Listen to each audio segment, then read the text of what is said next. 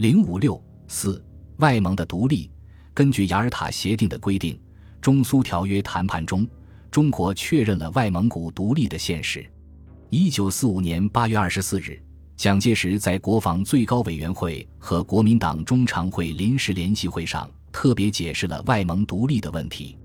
他说：“外蒙自北京政府时代民国十一年起，事实上已完成其独立的体制，如今已届二十五年。当此世运一心之会正重敦就好之时，我们必须秉承国民革命的原则和本党一贯的方针，用断然的决心，经和平的程序，承认外蒙之独立，建立友好的关系，使得这个问题能够完满的解决。否则，将使中国与外蒙古之间。”永无亲善之可言，其对于国内安定与世界和平，更将因此而发生重大的影响。中国随后为履行条约义务，敦促外蒙古进行公民投票。外蒙古政府于九月二十一日决定在十月十日至二十日间进行公民投票，并同意中国政府派代表参观，比重向全世界表示蒙古人民独立之意志与愿望。十月十八日。内政部次长雷法章率领由蒙藏委员会、军政部和内政部官员组成的代表团，到达外蒙古首都库伦，参观定于二十日进行的投票过程。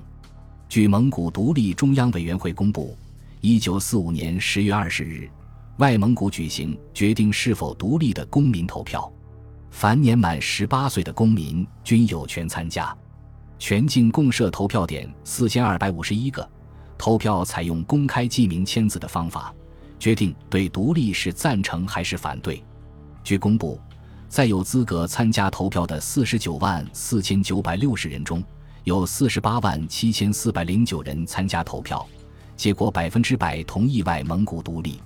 其实谁都知道，公民投票不过是形式而已。外蒙古独立是雅尔塔协定早已决定的现实。十一月十五日。中国政府外交部部长王世杰收到蒙古人民共和国总理兼外交部长乔巴山的电文，内称：仅将蒙古人民共和国代表会议主席团一九四五年十一月十二日之决议案及蒙古人民共和国举行关于国家独立问题之公民投票之记录送达阁下，即认为中国政府承认蒙古独立之正式文件。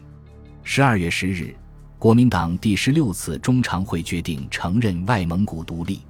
一九四六年一月五日，国民政府发表公告，自照国防最高委员会之审议，决定承认外蒙古之独立。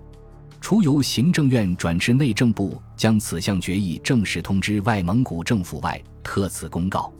二月间，蒙古人民共和国政府副总理苏伦扎布率代表团访问重庆。完成了中国承认外蒙独立的最后手续，双方并商定建立外交关系，互派公使。对于外蒙古的独立，国民党内外都曾有强烈的批评声浪，尤其是在东北接收受挫之后，这种批评更为强烈。一九四七年三月二十一日，蒋介石不得不在国民党六届三中全会上对此做了专门解释，以消除党内外的批评。他称，外蒙古的问题完全是我个人的主张，不能怪外交或军事方面负责的人。这在历史上，我个人负责任，与外交当局没有关系。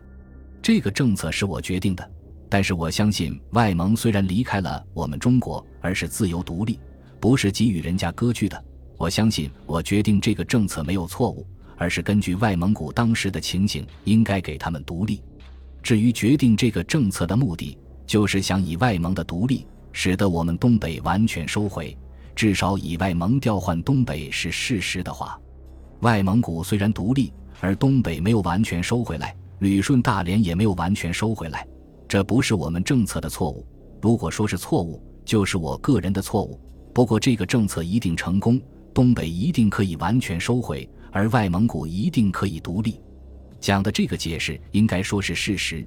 当时他确实是企图以允许外蒙独立作为苏联将东北交给国民党的交换，并为此不顾党内的反对意见而做出了决断。而且外蒙已经长期脱离中国的实际管辖，其独立又是苏联所坚持。在当时的情况下，中国显然无力与苏联抗衡，将因此而弃名求实，谋取实力。至于后来的情况，则非蒋当初可料。外蒙古独立以后，在新疆北部的北塔山与中国发生武装冲突，喧腾一时。北塔山海拔一千五百米左右，位于新疆东北阿勒泰地区，距奇台县城二百余公里。中苏条约谈判时，对于外蒙古疆界问题，双方争执不下，最后同意以现有疆界为准。但现有疆界究为何止？双方理解显然不同。外蒙古独立后，认为北塔山属其管辖。一九四七年六月二日，蒙古边防军派代表至北塔山。要求驻守该地的中国军队于四十八小时内撤离。驻军连长马锡珍以守土有责予以拒绝，但答应向上级请示。因为交通不便，层层转递，待新疆警备总司令部收到请示电报，已是事发之后的事了。六月五日，外蒙古军队突然向北塔山中国驻军发起攻击，并有飞机、大炮助战，守军予以还击。双方激战近日。互有死伤，但中国军队守住了阵地。北塔山冲突消息传到迪化，新疆警备总司令宋希濂立即决定派一个团前往增援，另以一个团准备支援奇台。六日到八日，外蒙军队续向北塔山进攻，均为守军击退，双方共计死伤百余人。北塔山武装冲突的消息传出。除了中国外交部在六月十一日向外蒙提出强烈抗议外，国民党中央社大肆渲染所谓外蒙军队深入国境几百里及苏联支持蒙古进攻事，借此进行反苏宣传，意图以此向苏联施加压力，在对苏外交上争取主动。外交部情报司司长张元长在记者招待会上声称，此事并非寻常边疆冲突事件，我政府极为重视。当地军事当局已奉命坚守疆土，慎重处理。我政府并拟派大员赴新疆，指示地方当局。外交部长王世杰电令驻苏大使傅秉常向苏联政府，并经外蒙驻苏使节向外蒙政府提出严重抗议，要求严惩有关负责人员，保证今后不再发生类似事件。但苏联坚决否认其与冲突有关，声称中国的抗议不符事实。并系挑拨性质虚构。身处新疆第一线的张治中致电蒋介石和王世杰，认为中央社电讯夸大事实，北塔山不过是局部一时冲突，以目前情形论，不宜扩大事态，主张只向外蒙提抗议即可。陷于内战漩涡中的国民党，政治经济正处危机之中，不可能在如此遥远之地再受牵制，且对苏关系一向敏感。国民党中央政治委员会联席会议研究后认为，最近外蒙军侵入新疆之事件性质颇为复杂，事态亦相当严重，迥非偶然发生之边疆纠纷可比，亦非外蒙之独自行为，显有其背景。当此内乱外患交相减弊之际，政府应付之策，自以审慎考虑，轻率固属不可，未习以为非计。提出一不使事态扩大。二尽力保守阵地，三恢复原有态势。蒋介石亦无意扩大事态，他指示新疆当局，一面极力避免足以扩大事态之行为，一面固守防地，不许轻易退让，并将当地情形逐日分电外交部，以便随时研议对策。国民党中央宣传部针对传媒对北塔山事件的过火宣传，在对各宣传机构的指示中。要求对蒙苏此项举动作适当之批评，但措辞应采取就事论事态度，不宜激烈，有不可与人已开始反苏运动之印象。对所传苏联在东北协助中共军队之行动暂不涉及。中蒙双方在经过若干次互提外交抗议后，此事不了了之。北塔山须有一些冲突，但不致影响到中苏关系的大局。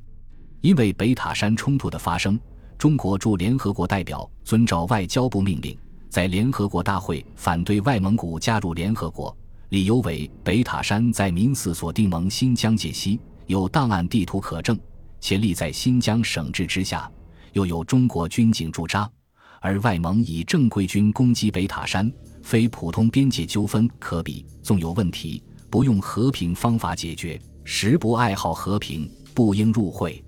在该国有确已改变其政策及确系爱好和平之证明前，我国仍将继续反对其加入联合国。驻美大使顾维钧还要求美国考虑这种新的情况，不要在安理会支持接纳外蒙古的想法，而要继续保持其反对的立场。在中国和其他一些国家的反对下，外蒙加入联合国一事被搁置。从此，中蒙间正常的外交关系未及建立，即趋于冷淡。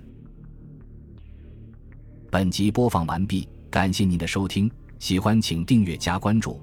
主页有更多精彩内容。